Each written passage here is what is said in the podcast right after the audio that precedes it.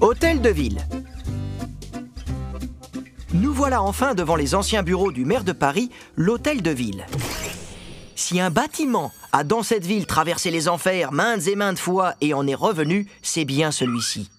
Construit en 1357, la maison aux piliers a abrité l'administration locale et la place qu'elle surplombe était alors la place de grève où les Parisiens se retrouvaient régulièrement pour assister aux exécutions publiques.